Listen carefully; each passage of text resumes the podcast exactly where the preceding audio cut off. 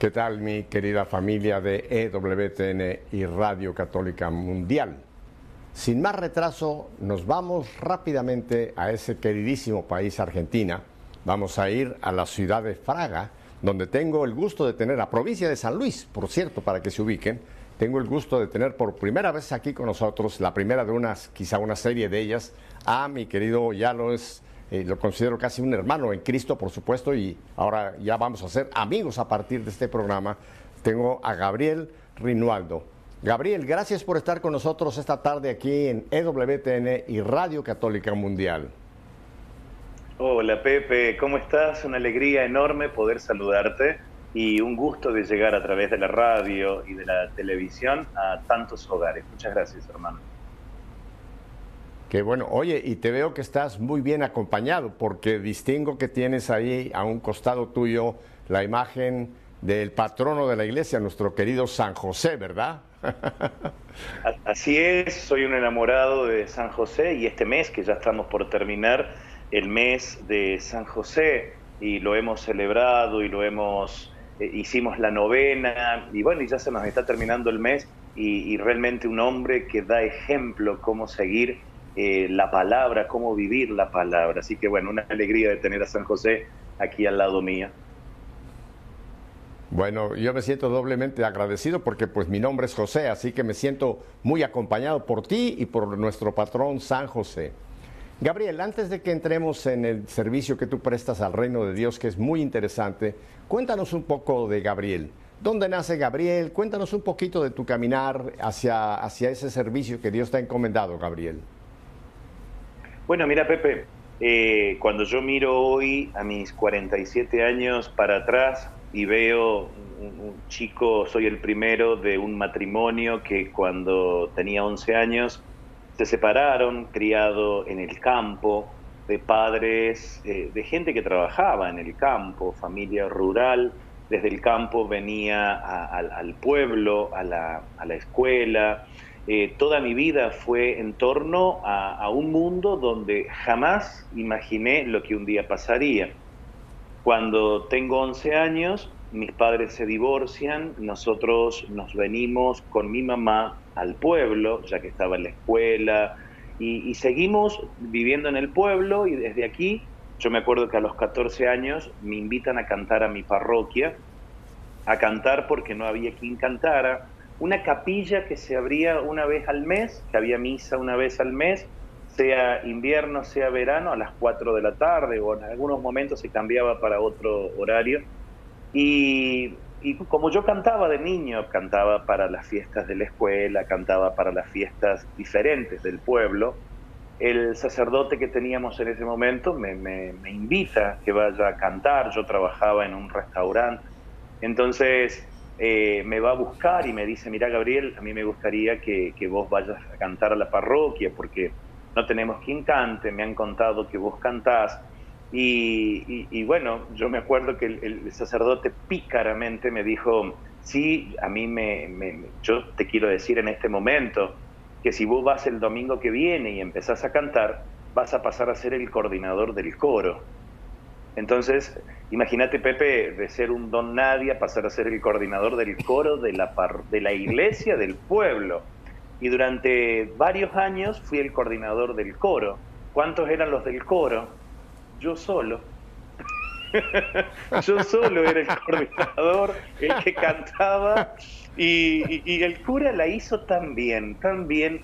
Pero cuando, claro, cuando yo llego a la parroquia y empiezo a encontrar con que aquel hombre eh, me, animaba, me sostenía, me empezó a escuchar o me hizo hablar el dolor que yo vivía en la casa, un, dolor de violencia, un dolor de, de maltrato, el divorcio generó eso, sumado que era el primer divorcio en el pueblo, un pueblo chiquito, entonces primer divorcio del pueblo que marcó la exposición, eh, la crítica hacia mi papá, hacia mi mamá.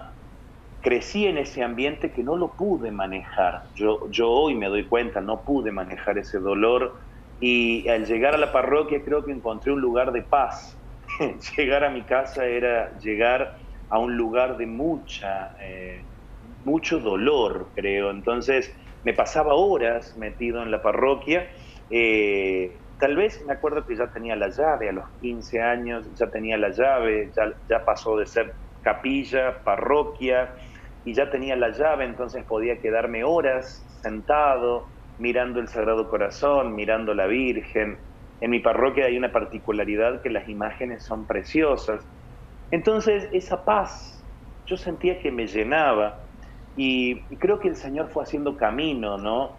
A tal punto que cuando volví a mi casa yo recuerdo que mi mamá me decía, ya te voy a llevar el colchón a la iglesia y te vas a, ir a vivir a la iglesia, porque vivís metido ahí y no sos como los otros chicos que están jugando al fútbol, están...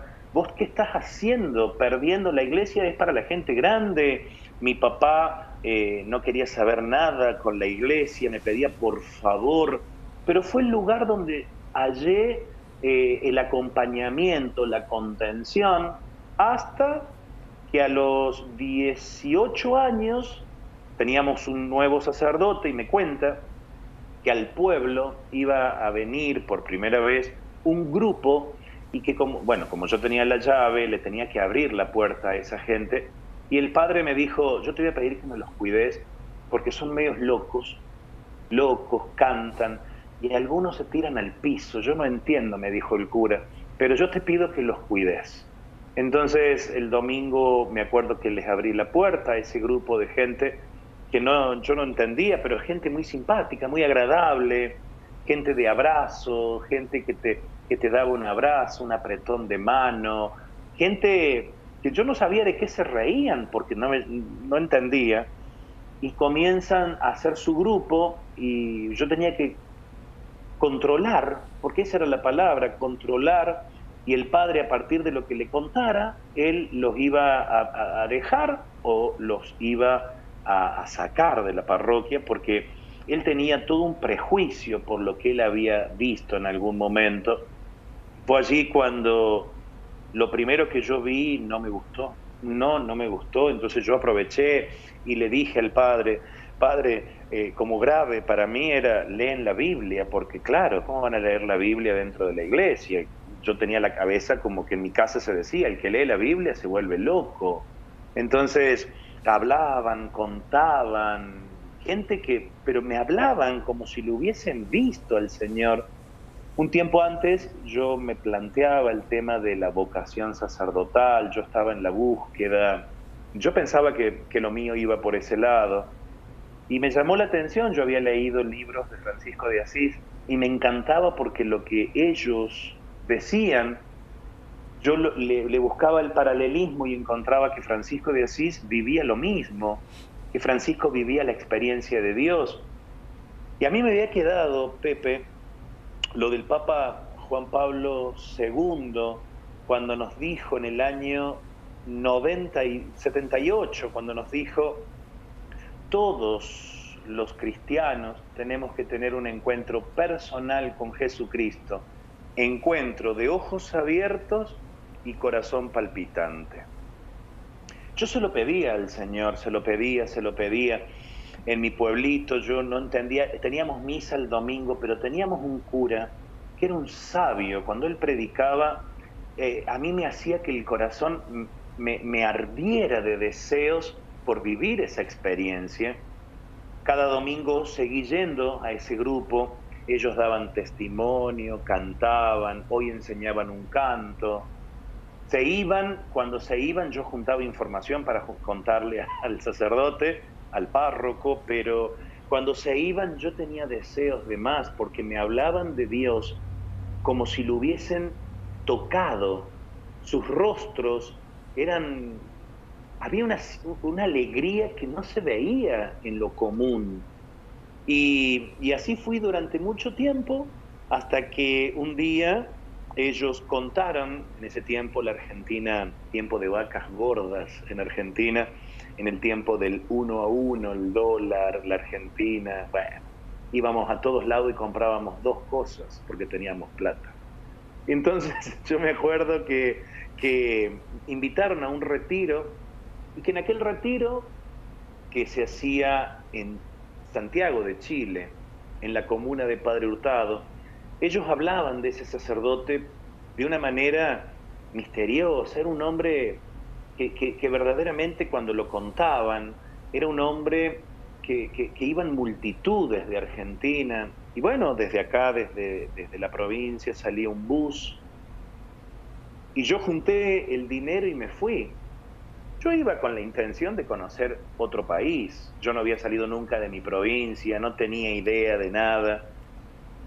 Y llego a aquel país, llego a Chile, unas 17, 18 horas de viaje. Llego y yo quería conocer quién era aquel hombre que, que todos hablaban maravillas, porque todos habían ido a retiros con un sacerdote jesuita, todos habían ido con aquel hombre y yo quería conocerlo. Cuando llego a aquel retiro, claro, llegué un día antes, nos alojamos y yo todo el tiempo buscaba en aquella casa quién era el hombre, porque decían, yo me acuerdo, Pepe, que decían, el padre sana. Yo pensaba, pero yo no soy adulto, no estoy enfermo solamente tengo un ojo que se me va para un lado y para el otro, un extravismo muy marcado con el, con el, con el divorcio de mis padres. Bueno, fue lo que me, hizo que, no me tocó el servicio militar en Argentina por mi problema que el ojo se me, se me iba. Entonces se me iba, yo no lo podía controlar, tenía el ojo para acá. Dependiendo el día, el ojo o estaba mirando acá o estaba mirando para el norte. Entonces yo, yo pensaba, si ese, si ese cura cuando ora me acomoda el ojo, yo voy a querer conocer más qué son los carismáticos. Llego a aquel retiro y bueno, yo buscaba por los pasillos, por el patio. ¿Dónde está? Este hombre que, que sana, ¿cómo es que sana cuando llega el día, no me lo voy a olvidar nunca, 18 de enero de 1994, y cuando vamos empezando todos cantando, orando, había religiosas, sacerdotes, habremos sido unas 300 personas. Cuando va a empezar la misa, yo decía, bueno, había muchos sacerdotes, y el último era aquel hombre que yo había viajado de Argentina. Cuando entra y lo veo, no te imaginas la desilusión que viví, Pepe, porque aquel hombre tenía problemas en una pierna y la columna la tenía totalmente torcida, o sea, estaba como, como caído hacia la derecha o a la izquierda, no me acuerdo. Pero era con mucha dificultad para caminar y yo de la desilusión pensaba, tanto gasté para venir, si este hombre no se puede solucionar la vida él, menos me va, menos me va a ayudar a mí. Entonces yo me acuerdo que empezó la prédica muy simple, muy, muy amena, muy, muy, muy de romper el hielo. Y, y no me olvido que cuando empezaba la misa, él dijo, al momento de comulgar, pidámosle a Jesús que Él sane nuestra alma. Bueno, empezó el momento de la comunión, yo paso a comulgar, ofrecían que la comunión era en la mano, yo no, estaba, yo no sabía eso de que se podía comulgar con la mano. Yo pasé a comulgar, volví a un rincón de aquel salón, me, me, me arrodillé y cuando me arrodillo empiezan a cantar un canto que hasta el día de hoy cuando yo lo escucho, me quiebra el alma. Hasta el día de hoy empiezan a cantar. Y vos sabes, Pepe, que en ese momento yo no, no, sabía qué era eso, tenía 19 años, una timidez tremenda, el problema de mi ojo tal vez me hacía que, fuera tímido porque me daba vergüenza que me miraran así, entonces yo, yo no sostenía la mirada con la gente porque me daba vergüenza, me daba que me, se dieran cuenta que yo tenía un ojo que miraba para el norte.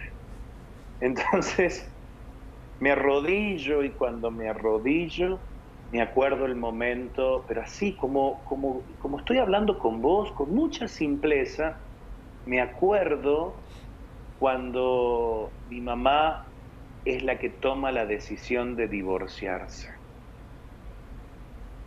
Me acuerdo de mi papá queriéndonos obligar que nos fuéramos con él, mi mamá que le cuenta que se va a divorciar, la violencia, la policía, los gritos.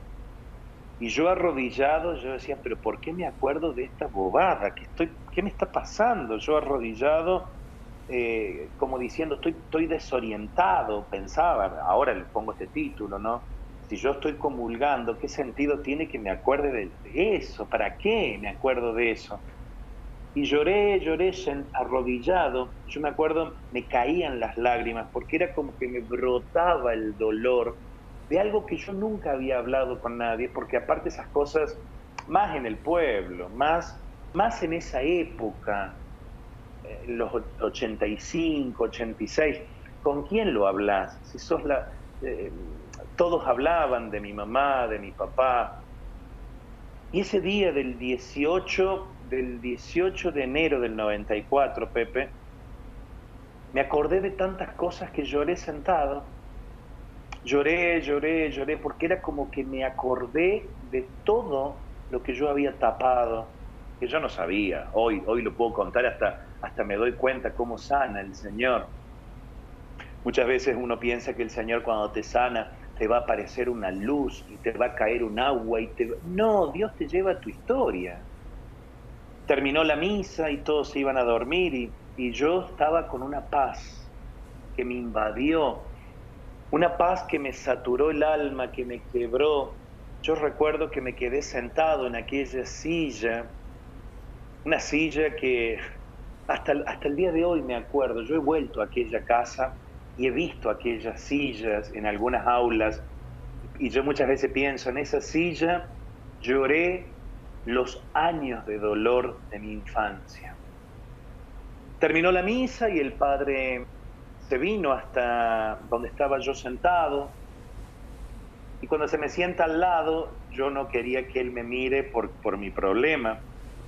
Y yo había notado en un papel, porque yo decía, ¿cómo sana? No, no entiendo, pero entonces yo había notado en un papel que si el padre me quería hacer una oración y como yo me ponía nervioso y todo, anoté en un papel extravismo y otras cosas más. Porque si el, si el padre me pregunta, yo de chico iba a, los, a, toda esa gente que trabaja tirando las cartas, con maleficios. Entonces yo pensaba, y si él me pregunta y yo me pongo nervioso, entonces cuando se me sienta al lado yo busqué mi Biblia y busqué el papel y se lo di. Y entonces él no tenía puesto sus anteojos, entonces él empieza a alejar hasta que puede ver y se larga a reír y me saca la Biblia de la mano y pone el papel allí, lo deja en la otra silla y cuando se da vuelta yo le saco la cara y yo siento, Pepe, porque te lo estoy contando y me estoy acordando, yo le saco la cara para que no me vea este ojo que se me va, él estaba sentado a mi derecha. Entonces, él me pone la mano en la, en la, en la, en la cara, me, da vuelta y me hace que lo mire. Y cuando lo miro, él me dijo, Gabriel, yo tenía un cartel que decía Gabriel, ¿no? Entonces me dice, Gabriel, ¿y tú pudiste perdonar el divorcio de tus padres? Entonces yo lo miro, él me mira, yo no sé si me miraba este ojo, este ojo, yo no sé qué me miraba o me miraba la nariz, pero me dijo, ¿y tú ¿pudiste perdonar el divorcio de tus padres? Y yo ahí le dije que sí. Lo pasado pisado, le dije. Y ahí él se larga a reír y me dijo, yo sin conocerlo, él no me conocía, pero él me dijo, ¿y tú pudiste perdonar al papá que se fue de la casa? ¿Y tú pudiste perdonar a la mamá que se quedó con ustedes y una mamá que, que se le iba las situaciones de las manos. Y tú pudiste perdonarte a ti mismo por la familia rota. Tú sabes, Pepe, que me largué a llorar y le dije, no, eso nunca, padre. Y entonces él me dijo, hagamos una oración. Me hizo una oración. Al rato me acuerdo que me largué a llorar, él me dio un abrazo y me mandó a dormir y yo solo sé, Pepe, Solo sé que aquel retiro de una semana yo experimenté como nunca en mi vida el amor de Dios, un amor dulce, un amor que me invitaba a cambiar, un amor que me, que me sedujo, un amor que me, que, me, que me volvió loco. Y le dije que sí, y le dije que sí, y hasta que terminó el retiro me vine al pueblo. Cuando volví al pueblo, yo nunca había vivido una cosa así. Nunca, yo no, no hablaba, porque yo hablaba de, de Diosito, o de la Virgencita, pero pronunciar esta palabra que a mí no, no, me salía, el Señor Jesús. El Señor tocó mi corazón. El Señor me llama. ¿Viste esos términos que parecen tan, tan simples, pero pronunciarlos de la boca de un muchachito timidón, de un muchachito en un sinsentido, enojado, pude perdonar, pude soltar tantas cosas, pude hablar, pude confesarme. Fueron seis días de retiro, Pepe, pero sentí que el Señor en ese retiro se me reveló como un Dios que ama. El Hijo del Hombre, dice la palabra, vino a buscar y salvar lo que estaba perdido. Y yo, Gabriel, estaba perdido en el dolor, en la decepción, en el sinsentido. Yo, Gabriel, estaba triste. Yo, Gabriel, estaba avergonzado con mi ojo. Un curita amigo un día me dijo que, que él, él tiene el problema de los dos ojitos juntos. Yo tenía este para acá. Y él me dijo, pero, pero vos no te diste cuenta que era una posibilidad, como chiste me dijo. Yo, dice, cuando yo leía en la escuela, a mí se me amontonaba todo cuando yo lo leía. En cambio, vos, Gabriel, con un ojo leías y con el otro volvías a leer lo que te habías olvidado. Y entonces pude, pude entender, con, hasta hoy lo puedo contar, puedo contar que aquello que un día me hizo llorar, aquello que un día lo viví como un gran dolor, hoy lo puedo contar que es parte de mi vida y que, el Señor quiere eh, seguir sanándome. Volví a mi pueblo y empecé casa por casa con mi Biblia, donde lo normal es que, que, la gente de otra religión ande con la Biblia. Le pedí permiso a mi cura, me dijo que sí, que le cuente a la gente lo que viví. Pero yo pensando que era esos días que terminaba el, qué sé yo, yo volví enamorado de Jesús. Realmente descubrí que Jesús estaba vivo, Pepe, y que lo llenaba todo.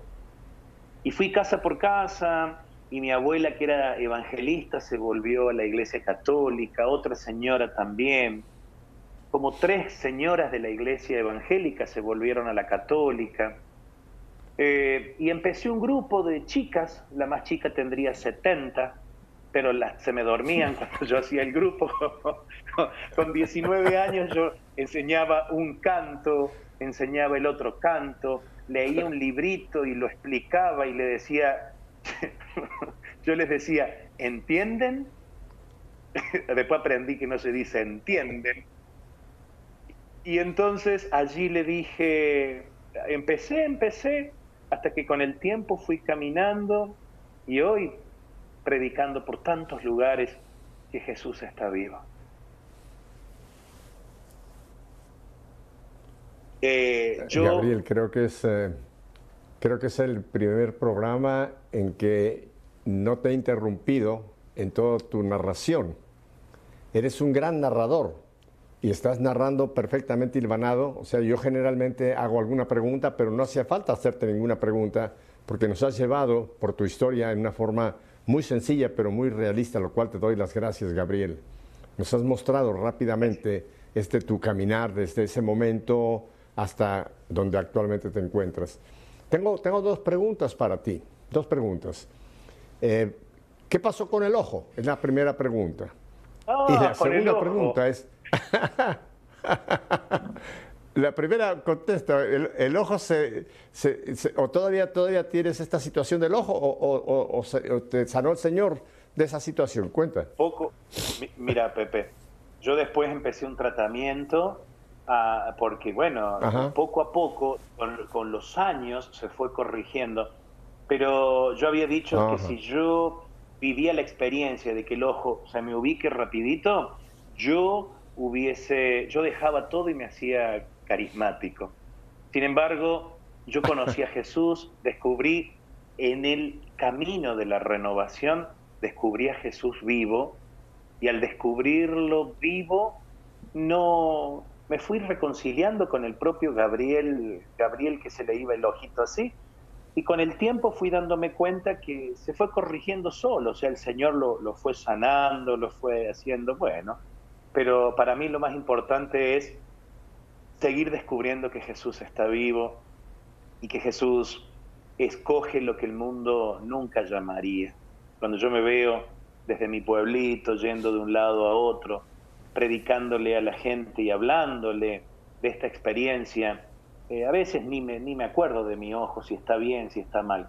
Cuando estoy cansado, tal vez hace tú se vuelve loco, pero lo más grande fue haber conocido que Jesús estaba vivo. La experiencia de Juan Pablo II, que decía, todos los cristianos debemos tener un encuentro personal con Jesucristo, de ojos abiertos y corazón palpitante. Ese punto que tú mencionas es muy clave porque a mí también esa llamada que nos hizo Juan Pablo, San Juan Pablo, eh, era algo nuevo en la iglesia. Eh, no es el momento de que yo cuente mi testimonio, ya la gente lo conoce mucho, ¿no? Pero fue Juan Pablo el que abrió esa realidad que cuando él empezó a mencionar esto de un encuentro personal con Jesús, hubo teólogos que se espantaron y pensaron que esa era doctrina evangélica, que nosotros los católicos, con haber sido bautizados, después sacramentalizados, y si íbamos a misa alguna vez, ya estaba bien todo, ¿no? Pero qué, qué, qué, qué realidad tuvo esa llamada de San Juan Pablo. Porque Gabriel, yo creo que por algunos siglos, hasta llegar a este siglo XX, el que estamos hablando, y después ya el XXI en el que estamos, realmente en la iglesia teníamos gente sacramentalizada, pero no evangelizada. Porque necesitamos todos tener ese encuentro personal con Jesús. Yo lo he mencionado muchas veces aquí y tú lo debes de conocer muy bien. Ese documento famoso, el documento de Aparecida, ¿verdad? Que es el plan pastoral para toda América, desde Canadá hasta, hasta Tierra de Fuego, toda América. Y en el número 278, todos los obispos americanos dijeron que hay un proceso a seguir. Y mencionan que ese proceso para llevar a una persona realmente a una vida de fe empieza por el querigma, el anuncio de un Jesús vivo, ¿no? Y que hay que tener ese encuentro con ese Jesús vivo. Y ellos mencionan que si no sucede esto, todo lo demás que hagamos es estéril. Yo no tengo nada con la catequesis, con, la enseñanza ya más, más formal, que la necesitamos todos, pero si no tenemos ese encuentro con Cristo, estamos construyendo por el segundo piso y por eso es que tenemos hoy día tantos paganos bautizados. Porque aunque los hemos bautizado y los hemos quizás sacramentalizado, no han tenido ese encuentro personal con Jesús, que Juan Pablo y después vino Benedicto y después ni qué decir Francisco, lo han seguido y la iglesia es la que nos está diciendo de esta experiencia personal. Así que mira cómo ese, ese momento tuyo de escuchar esa llamada de San Juan Pablo hizo en ti esa apertura a ese encuentro con Jesús. La otra pregunta que te tengo, bueno, yo creo que la situación de tu ojo ha sido el Señor que lo ha, ido, lo ha ido sanando, no te lo hizo de un cantazo, Él tiene sus planes, ¿no? Como dice Isaías, mis caminos no son tus caminos, Él sabe cómo hacerlo, ¿no? Pero se te ven muy bien tus ojos, aunque, como dices, de vez en cuando haga alguna monedía todavía. La otra pregunta, cuando tú vuelves de ese, segundo, tengo otras dos. Este sacerdote que tú mencionaste es el padre Hurtado, que hoy día es un santo, el santo chileno, el padre Hurtado, al que tú mencionas. No, eh, vaya por Dios, pues tuviste un encuentro con un santo hoy día en la iglesia. No, no, no, no, no. El padre Hurtado hizo esa casa que era eh, una casa de retiros. Él es el que hizo esa casa de retiros. Ah. Luego muere en el 52, muere. Es un sobrino nieto del padre Hurtado, el padre Agustín Sánchez. Ah, un jesuita. Yo había captado como que tú habías tenido un encuentro con el mismo padre Hurtado, por eso me dejó un poco, un poco desconcertado, ¿no? Porque además creo que el padre Hurtado nunca tuvo ese defecto que tú mencionabas de esa, de esa, de esa eh, defecto de, su, de, su, de su columna. O sea que bueno, ya, ya dejamos aclarado que no fue directamente con el padre, pero fue en esa casa y fue con un sacerdote de sucesor, digamos, en esa línea del Padre Hurtado.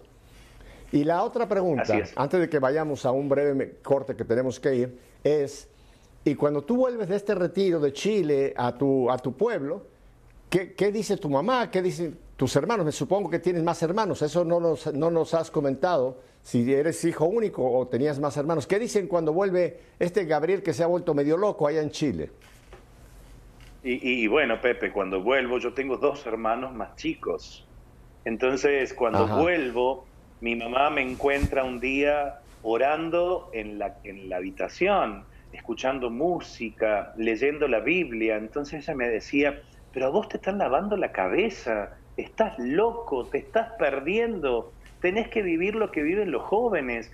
¿Qué estás haciendo de tu vida? ¿Cómo me gustaría tener un hijo que no esté tan metido en la iglesia. Eso me decía. Ajá. Bueno, Gabriel, eh, vamos a detenernos un momentito. Tenemos que ir a un breve corte para identificación de planta, pero volvemos con Gabriel allá en Argentina. Quédese con nosotros, no cambie de dial. Volvemos enseguida.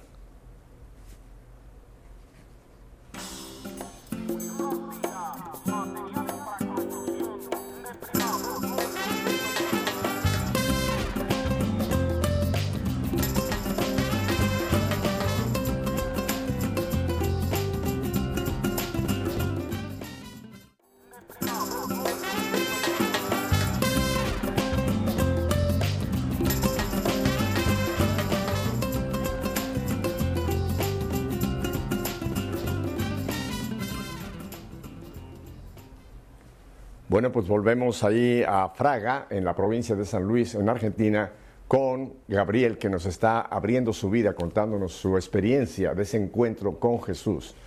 A Gabriel, en este segundo segmento me gustaría que ahora nos narres tú cómo a partir de esta experiencia el Señor te ha llevado a lo que hoy día estás ah, realizando, que eres un tremendo evangelizador católico. Pero antes de esto, eh, me has dicho que tienes dos hermanos. Ahora mi pregunta es, eh, tú eres ya casado, tú eres eh, ya padre de familia. Cuéntanos de ese momento también, de ese cambio en la vida, que es cuando uno empieza a formar un, hogar. Cuéntanos. Mira, Pepe, cuando conozco la renovación y que yo estaba en la búsqueda, si entraba a los franciscanos o si entraba al seminario diocesano, en esa búsqueda durante mucho tiempo no dejé de buscar, fui un incansable buscador eh, el Señor me fue eh, guiando desde la oración, porque yo me acuerdo que iba una hora de adoración diaria. Yo iba al Santísimo, a mi capilla, cuando no era nada, no había nada, pero yo rezaba por, por el grupito de oración que me tocaba, que eran al principio 12, 13, 8 señoras, y entonces yo preparaba durante toda la semana qué iba a hablar, qué iba a cantar. Y, en el camino eh, seguí en la búsqueda, pero el Señor se fue revelando de una manera muy tan simple eh, que yo fui dándome cuenta que lo mío no era por el sacerdocio. De hecho, yo nunca entré al seminario, nunca entré, siempre fui haciendo camino pero eh, fui dando pequeñas enseñanzas dentro de mi diócesis, luego a, provincias vecinas, y así poco a poco, a los 26, me acuerdo que el equipo nacional de la renovación carismática me invita para que predique el encuentro nacional de jóvenes de la renovación carismática de Argentina. Durante cuatro meses más o menos preparé ese encuentro lo oré, ayuné. Me acuerdo que me fui a un convento de monjas de clausura y me quedé allí unos cuatro días. Justo yo trabajaba en una fábrica y allí me quedo orando, ayunando y a la semana predicaba ese evento. Y ese evento fue, creo que fue eso, que todos esos jóvenes líderes que habían viajado de Argentina me invitan a sus provincias. Y empecé a viajar por el país dando encuentros los fines de semana, compartiendo y predicando, y ya me, fueron escuchando los adultos. Y cuando fui saliendo, Pepe, fui compartiéndoles la, enseñanza, mi vivencia, mi experiencia, predicando la palabra. Y cuando iba compartiendo con esas comunidades, ya los adultos de la renovación me empezaron a pedir un servicio para la renovación toda.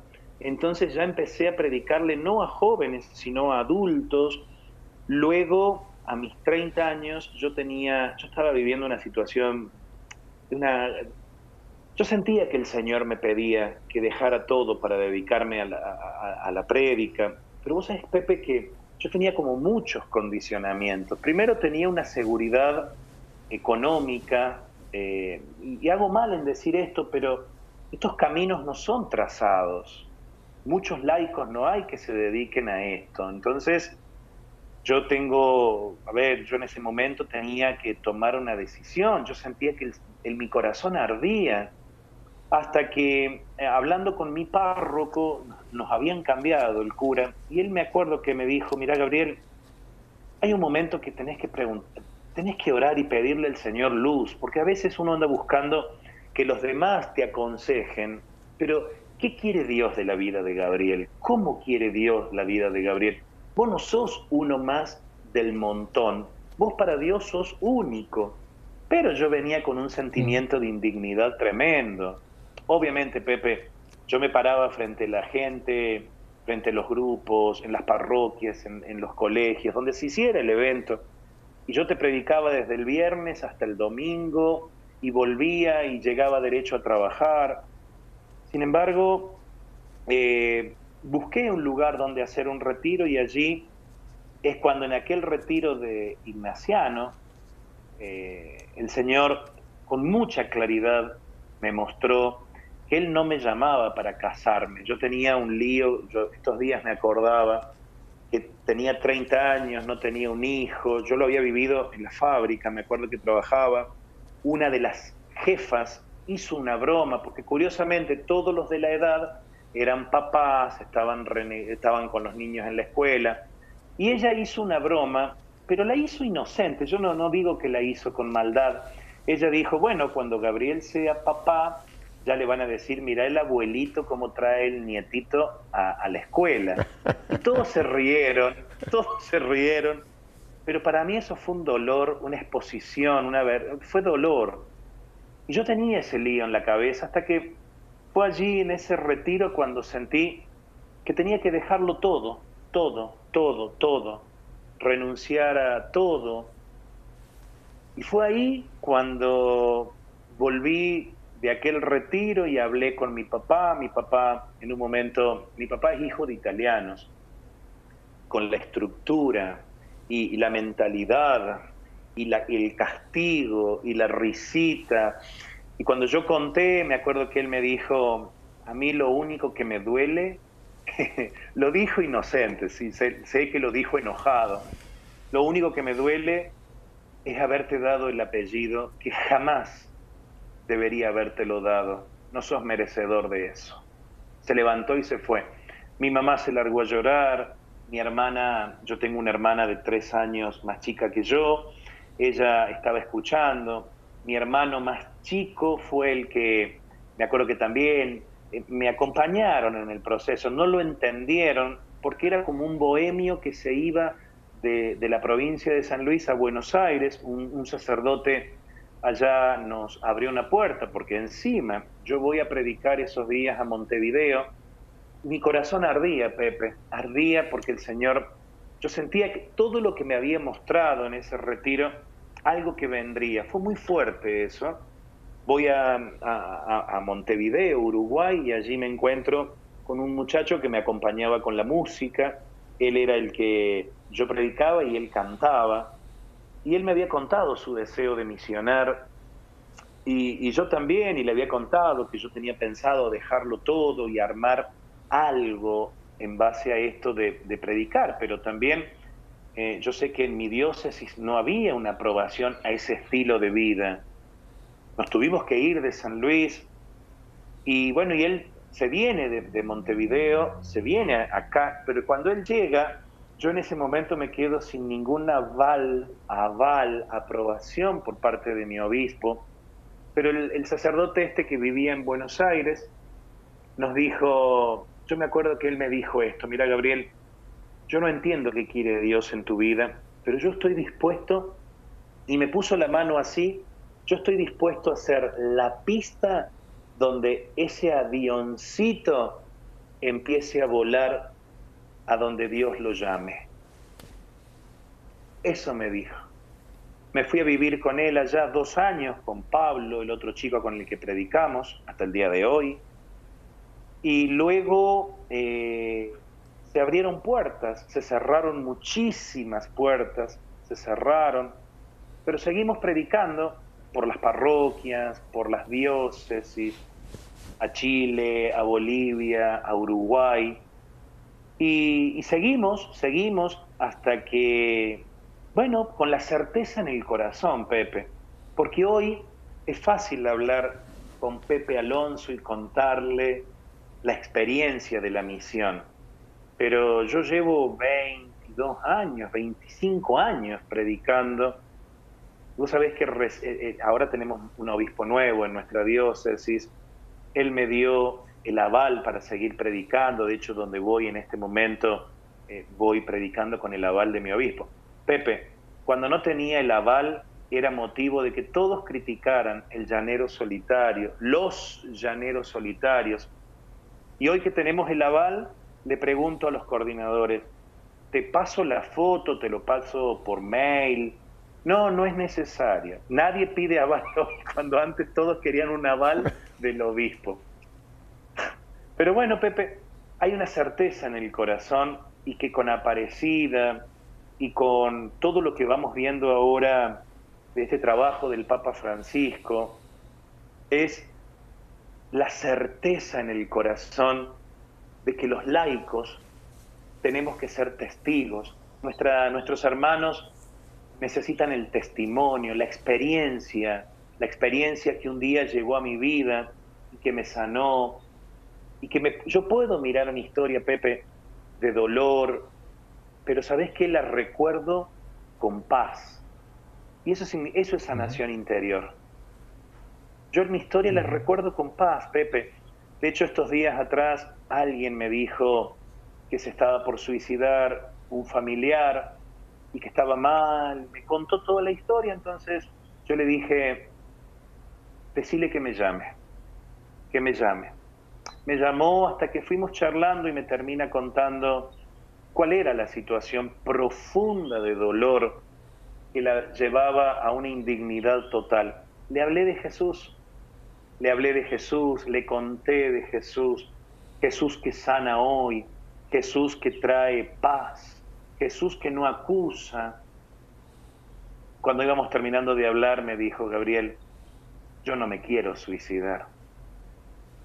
No me quiero suicidar. Y hoy, Pepe, antes de encontrarme contigo ahora, acá en el programa, recibí un audio de aquella personita que pudo hablar con la familia y contarle. Y ella me decía, Gabriel, yo quiero vivir y te agradezco porque con palabras simples me hablaste que Jesús me quiere viva. Si yo me hubiese suicidado, ¿qué serían de mis hijas? ¿Qué sería de mis padres? Sin embargo, llevo, no sé, un mes de aquello, solo sé que quiero vivir. Y esta es la misión. Eh, hay una cita bíblica, yo de hecho, ahora cuando fuimos al, momento este del descanso, la busqué, es Juan 15, 16 no son ustedes los que me eligieron a mí, sino yo el que los elegí a ustedes. Y los destiné, es decir, los envié, los mandé, les marqué un camino para que vayan y den fruto y ese fruto sea duradero. Yo tengo esta certeza, Pepe, en el corazón, como católico, como bautizado, que a los hermanos tengo que serles testigo, testigo de lo que un día hizo en mi vida, pero también, Pepe, el hecho de caminar tantos años y estar, por ejemplo, hoy en una parroquia y durante la mañana, escuchar a un montón de gente, eso también te da otra capacidad de darte cuenta cómo el Señor sana hoy, hoy sana. Entonces, ah, ya con esta segunda etapa de tu narrativa, Gabriel, tú eres eh, soltero O sea, has dedicado tu vida a, pues eso, llevar la palabra de Dios y ser un, eh, evangelizador itinerante. Eh, y donde quiera que el Señor te indica que hay que ir aquí, ya sea en tu país o sea en cualquier otro país, tú vas a, llevar la palabra de Dios, eh, lo cual es extraordinario. Tú mencionaste algo que es importantísimo, que también está en uno de los documentos que yo considero piezas claves para este momento, aunque fue dado en el año 75 por Pablo VI, Evangelii Nuncianti, el anuncio del Evangelio, ¿no? Y dice ahí que la evangelización principia por un testimonio de vida cristiana. Hay gente que piensa que para evangelizar hay que aprenderse muchas citas bíblicas, manejar la Biblia, tener una gran oratoria. No, no, no, no, no. Evangelizar principia por un testimonio de vida cristiana. ¿Por de qué nos sirve hablar muchas citas y mencionar mucho la palabra de Dios si después nuestra vida es un antitestimonio? Vamos a ser más un, un peligro que no una bendición para esas personas. Así que yo estoy totalmente de acuerdo que tenemos que empezar por ese testimonio que no lo narramos, sino la gente lo ve. La gente lo ve y es lo que entonces da credibilidad a la palabra, no a nosotros, a la palabra que predicamos. Gabriel, entonces tú en este momento pues eres, eres eh, como ya lo has bien puesto, un, evangelizador católico que donde el Señor te lleva, vas a predicar, das retiros. Y hay seguramente mucha gente que esté interesada en, invitarte. ¿Dónde la gente te puede contactar? ¿Cuál es tu estilo para salir e ir a otro sitio a llevar la palabra de Dios, Gabriel? Mira, generalmente, Pepe, lo que voy haciendo es cuando los, las diócesis, por ejemplo, por la renovación, a veces algún sacerdote en su parroquia eh, me invitan. Yo tengo, bueno, tengo una agenda que voy armando. Ahora estamos a fines de marzo, más o menos hasta, hasta agosto tengo todo armado y voy armando generalmente así la vuelta, voy de un lado a otro, generalmente buscando lo, lo cercano. Entonces voy hacia un lugar, a una punta. La Argentina es tan grande, o por ejemplo sé que tengo fecha para ir a Chile ahora en el mes de mayo, en agosto, septiembre, Uruguay, Bolivia, septiembre, Colombia me pidió estos días que tengo que terminar de confirmar, pero donde voy siempre es eh, esta manera, ¿no? Nos vamos organizando, lo vamos hablando a través del mail, que debe estar apareciendo en este momento, en el, a través del mail o a través de mis redes sociales, allí nos vamos comunicando y vamos dándole forma a, encuentros, a seminarios de sanación. Mucha gente, Pepe, yo creo, también nos conoció a los dos, a Pablo y a mí trabajando, porque cuando comienza la pandemia, comenzamos a través de, las redes sociales a predicar y a dar seminarios que de verdad, eh, cuando uno miraba, que, que, nosotros esto, viste, cuando no se da, uno no mira esto, pero cuando los números que se marcaban, eran tremendos, la cantidad, y cuando vos veías, Pepe, tantos países, tantos equipos, tantos hermanos, eh, yo creo que cuando termine de abrirse todo esto, hay tantas invitaciones para ir a predicar, pero siempre es anunciar que Jesús está vivo, con la certeza del llamado, y que se ha ido confirmando en los años. Sí, Pepe, esto me viene ahora a contarte esto. Nosotros siempre seguimos más allá de que las puertas se cerraran, más allá de que todo se bloqueara, nosotros siempre seguimos predicando en fidelidad a los sacerdotes, trabajando con algún obispo, hasta que ahora estamos bien asentados en nuestra diócesis. De hecho, mi hermano de prédica, Pablo, hoy es el secretario canciller del obispo de mi diócesis. O sea, cómo Dios fue ordenando todo, pero yo siento que todo es profético porque aún la llegada del Papa Francisco, aún lo que se nos pide, todo, todo ya lo veníamos viviendo, pero claro, como, una locura. Pero había una certeza en el corazón. El Señor nos llamaba.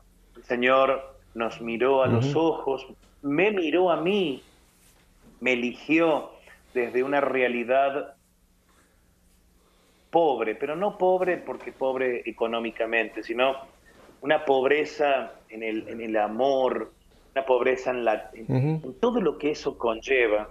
Pero cuando hoy puedo ver a tanta gente que experimenta la misericordia de Dios, mi corazón no puede más que darle gracias al Señor. Yo creo que la fidelidad, el Eh, permanecer... Es, es- Ay, es lindo esto que nos narras. Eh, entonces, No ah, eh, ah, digamos, eh, como tú trabajas en estos encuentros, retiros, etcétera, eh, es sobre sanación, sobre predicación de la palabra, te acompaña este, este tu compañero de, de misión, ¿verdad? Y es el mismo que, que- No, que tocaba no. la guitarra, o sea, ¿ustedes también utilizan la música o, o es un nuevo compañero? ¿Eh? No, no, no, no. Él también, el mismo que tocaba la guitarra en Montevideo. Lo que pasa que con el tiempo eh, fuimos abriendo caminos, entonces uno por un lado, otro por el otro, y de esta manera, eh, en algún momento nos hemos encontrado en eventos, por ejemplo, la Ah. Renovación Carismática nos invitó en el año 19 para predicar el encuentro nacional de servidores de la Renovación Ajá. de Argentina. Fuimos los dos.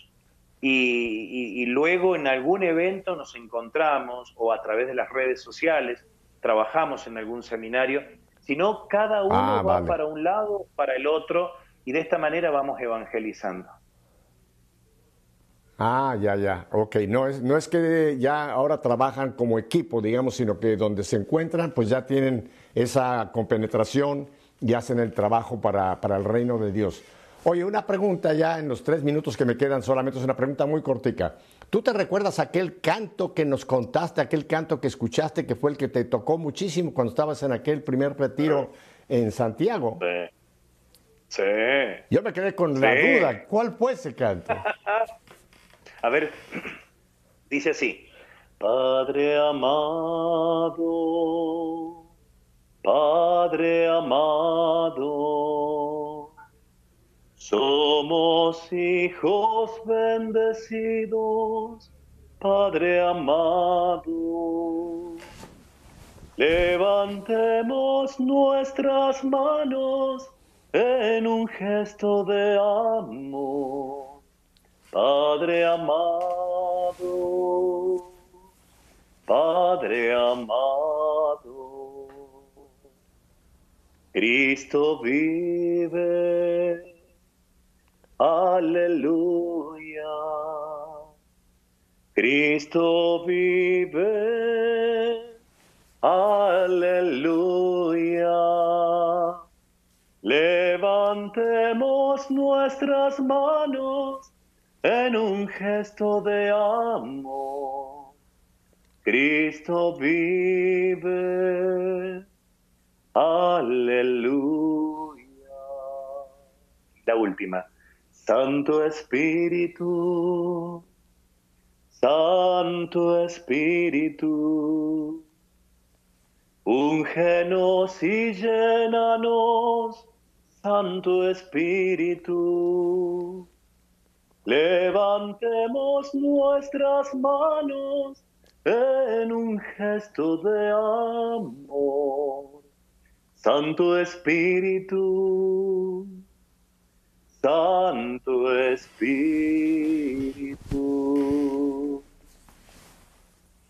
Y vos sabés, yo Gracias, escucho esta Gabriel. canción, Eh, me enternece el Nos alma. vamos. El, el tiempo se nos ha terminado, Gabriel. Te agradezco mucho que hayamos eh, terminado el programa. Esto no estaba de ninguna manera programado con este canto tan hermoso y que lo has cantado a capela. Gabriel, no te digo adiós, porque en un futuro quiero seguir contigo. Creo que hay mucho que podemos todavía compartir, así que en un fu- futuro te volveremos a tener aquí en nuestra fe, perdón, en nuestra fe en vivo en Radio Católica Mundial. Así que muchísimas gracias, Gabriel. Me siento yo honrado de haberte conocido y ahora haber tenido este ratito contigo, pero vamos a mantener el contacto porque hay que seguir llevando adelante el reino de Dios y más en estos tiempos tan difíciles que nos ha tocado. Así que muchas gracias, Gabriel. Te mantendremos pues en comunicación y a ustedes, mi querida familia, creo que les ha tocado, como a mí, el compartir de este hombre de Dios, ¿verdad? Ya saben la despedida que siempre hago cuando terminamos nuestra fe en vida. Si Dios nos concede una, una semana más de vida, volveremos la próxima semana para seguir haciendo esto que hemos visto en Gabriel. Con nuestra fe sea una fe en vida, una fe vivida. Hasta la próxima semana, bendiciones. Y me despido como los argentinos. ¡Chao!